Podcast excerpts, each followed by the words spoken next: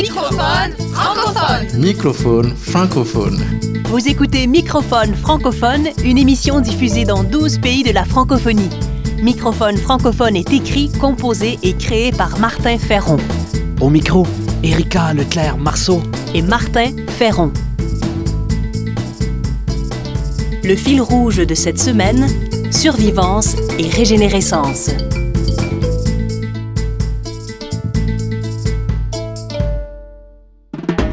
Remusicaliser le monde. Création, sens, travail social, intendance, nature.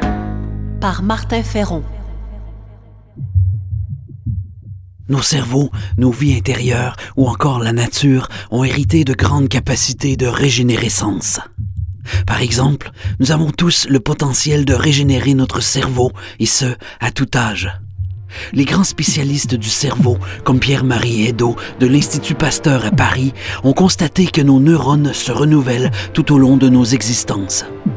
Les régénérescences sont fortement augmentées si nous y apportons le meilleur de nous-mêmes dans la durée et la créativité. Ainsi, les recherches préconisent d'adopter six grands principes où se mélangent science, nature et sens. Premièrement, à chaque jour, cultiver l'émerveillement, le positif, le désir d'apprendre et de comprendre. Pour se renouveler, le cerveau a davantage besoin d'amour et d'espoir que de noirceur.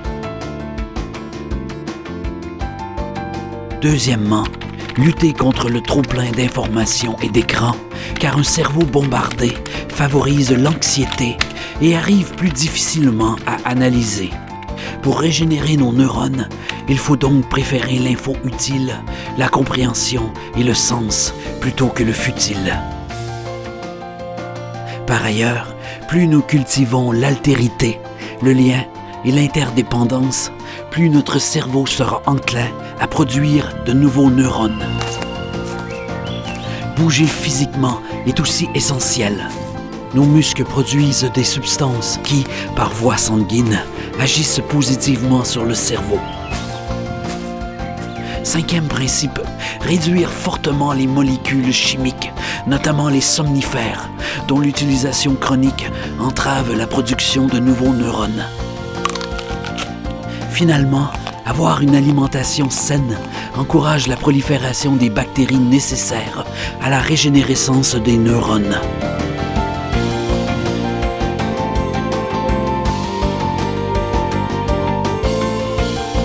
Plus que jamais, c'est l'heure d'allier cerveau, âme et nature. Une communauté de biens en partage. Une destinée interreliée appelée à la survivance. Que nos urgences deviennent infinie fluorescence. Que nos obsolescences laissent place à la permanence et à la transcendance. Et que nos espérances voient se lever l'aube de la régénérescence.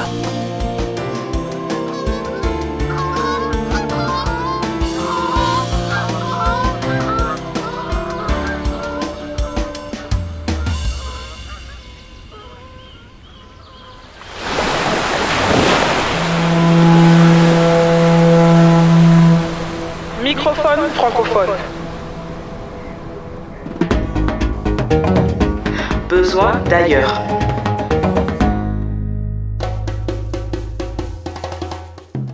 Régénérescence économique, politique et sociale, notre chroniqueuse Aurélie Fontaine nous fait découvrir l'indépendantiste du cacao. Bonjour Aurélie. Bonjour. Lui, c'est le Togolais Komi Akboku, un trentenaire devenu chocolatier. En formation en Italie, il a décidé de rentrer dans son pays pour soutenir la filière du cacao, pour que ceux qui font pousser les cacaoyers puissent tirer les bénéfices de leur production pour qu'ils deviennent maîtres de la filière. Aurélie, pour qu'on comprenne bien, quel est le problème de cette filière au Togo? Elle ne profite pas aux paysans? Oui, exactement. Et en fait, c'est pas du tout spécifique au Togo. Parce que sur tout le continent, les paysans, ceux qui sont à la base de la filière, ceux qui récoltent les matières premières, que ce soit le cacao, le coton ou encore le café, eux restent très pauvres. Le prix du kilo est fixé par les États africains ou étrangers, et particulièrement ceux qui importent ces matières premières, c'est-à-dire l'Occident. Et ce qui est encore plus fou, et c'est ce d'ailleurs contre quoi se bat notre Robin des Bois du cacao, c'est que le prix du kilo des fèves de cacao au Togo est décidé à 5000 km de là, à la bourse de Londres. Oui, forcément, ça a de quoi interpeller. Oui, et c'est ça qui met en colère Comiac beaucoup en fait. Lui parle d'impérialisme économique, de colonialisme économique. Alors pour faire bouger les lignes, il a trouvé une solution. Toute l'année, il sillonne les routes du Togo pour rencontrer des cacaoculteurs. Là, il en a rencontré déjà 500 en quelques mois. Et en fait, son idée, c'est de permettre au cacao de mieux faire vivre ceux qu'il cultive. Et donc de leur parler de tout ce qui se passe après la vente de leurs fèves. Parce que plus on a de connaissances, plus on peut agir sur la filière. Vous nous avez envoyé un extrait audio où on entend Komi Agboku en pleine action. On l'écoute. Combien ça coûte un kilo de cacao? 650. Vous apportez un kilo qui est à 650 et on vous présente 100 grammes à 1000 francs. C'est ça qui fait que vous n'arrivez pas à manger du chocolat, non? Et c'est ça qui fait que vous croyez que c'est du luxe, non? C'est parce que nous sommes ignorants que nous sommes pauvres. C'est une richesse, c'est un trésor. Et pour l'avoir vu sur le terrain, l'homme est assez impressionnant. Il est connu dans tout le pays et il est très attendu dans les villages. Il faut dire qu'il sait euh, capter l'attention de son auditoire, c'est un vrai one-man show. Il commence en montrant une tablette de chocolat et en demandant ce que c'est. Alors silence dans l'assemblée. Ici, personne n'en a encore jamais vu et encore moins goûté au chocolat. C'est la même stupeur quand l'homme parle argent. Au Togo, les paysans vendent un kilo de cacao à 1 euro et une tablette de 100 grammes vaut 1,50 euro. Alors forcément, les agriculteurs n'en reviennent pas. Pour lui, il y a urgence à intervenir. Oui, parce que Comiac beaucoup craint en fait pour la filière. Les jeunes désertent les villages et quand ils ne trouvent pas de travail à la ville, ils quittent le pays. Alors l'indépendantiste du chocolat se demande donc euh, qui va en fait construire le Togo si tout le monde s'en va? Du coup, il achète son cacao deux fois plus cher que le prix du marché. Ça a un impact sur les cacaoculteurs. Et des cultivatrices que nous avons rencontrées là-bas expliquent que grâce à ça, elles peuvent envoyer les enfants à l'école et les soigner en cas de maladie. Mais Comiac beaucoup a une exigence en retour, que les cultivateurs n'utilisent plus de pesticides chimiques. Et ça marche? Oui, et c'est ça qui est génial en fait, parce que évidemment, quand il a commencé, tout le monde l'a pris pour un fou, mais voilà, ça fait 4 ans et ça y est, son entreprise ne perd plus d'argent. Parce que oui, Comiac beaucoup a créé sa propre usine de transformation. Il transforme les fèves en pâte à cacao, puis en tablettes de chocolat, qu'il commercialise dans les supermarchés du pays. Et cette usine, c'est la première usine de transformation du cacao au Togo. Il n'en existe pas d'autres. Comiac beaucoup montre par là qu'on peut réussir dans son pays. Et d'ailleurs, il a embauché une centaine de femmes pour décortiquer les fèves et les transformer. Eh bien, merci Aurélie pour ce bel exemple de régénérescence. C'était Aurélie Fontaine, notre chroniqueuse en Afrique de l'Ouest. Merci et à bientôt.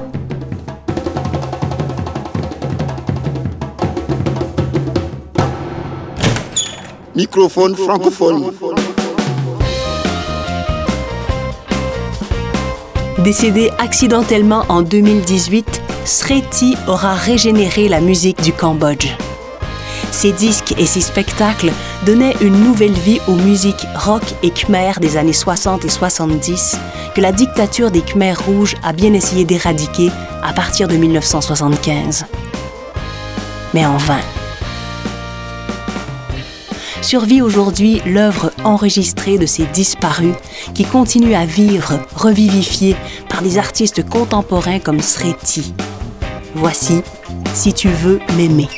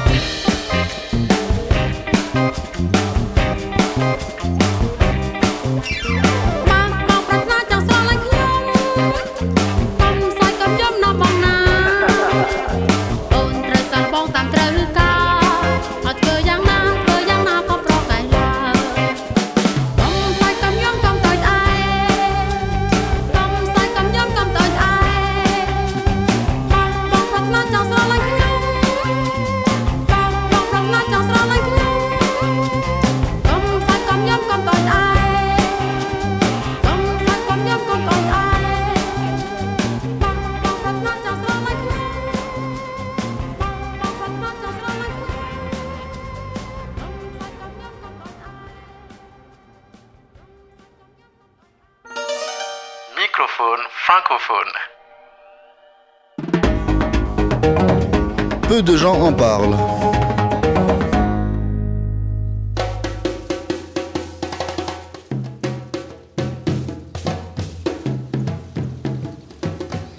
Le Niger est un pays d'Afrique de l'Ouest situé au cœur du désert du Sahara. Qui aurait pu croire qu'en cette contrée aride, la forêt regagne du terrain sur le désert? C'est en mettant de l'avant une technique simple nommée régénération naturelle assistée que le Niger arrive à réduire l'avancée du désert. Grâce au collectif de régénération naturelle géré par les agriculteurs, plus de 5 millions d'hectares de terre au Niger présentent aujourd'hui des signes de régénération de la végétation. Mais qu'est-ce que c'est la régénération naturelle assistée? Eh bien, c'est une méthode très simple qui vise à chouchouter les arbustes et les broussailles qui poussent naturellement dans les champs. On sélectionne les arbustes et les broussailles et puis on les dépouille de leurs branches superflues et finalement on les protège afin de hâter leur croissance. Ainsi couvés, ceux-ci grandissent et donnent de l'ombre, procurent du bois et du fourrage et protègent les sols contre l'érosion.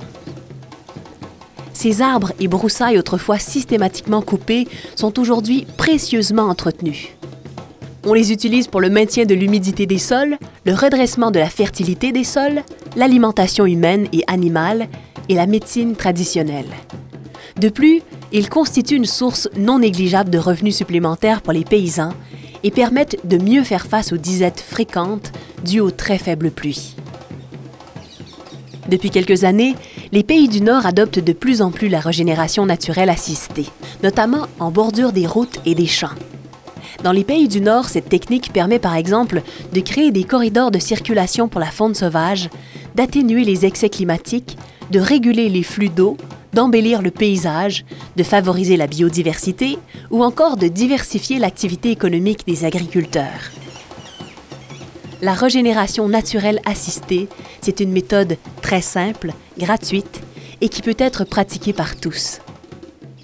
Les déserts peuvent reculer pour laisser place à une terre fleurie et luxuriante. Serons-nous être de ceux qui, à défaut de planter des arbres, entretiennent les broussailles de l'existence?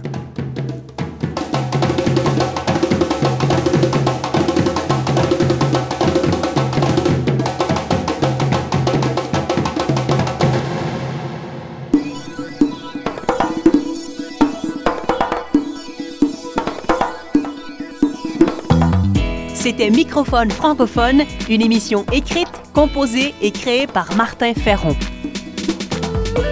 Merci aux productions SEM, à la région Auvergne-Rhône-Alpes et à la Fondation Beati pour leur soutien financier. Microphone francophone. Francophone.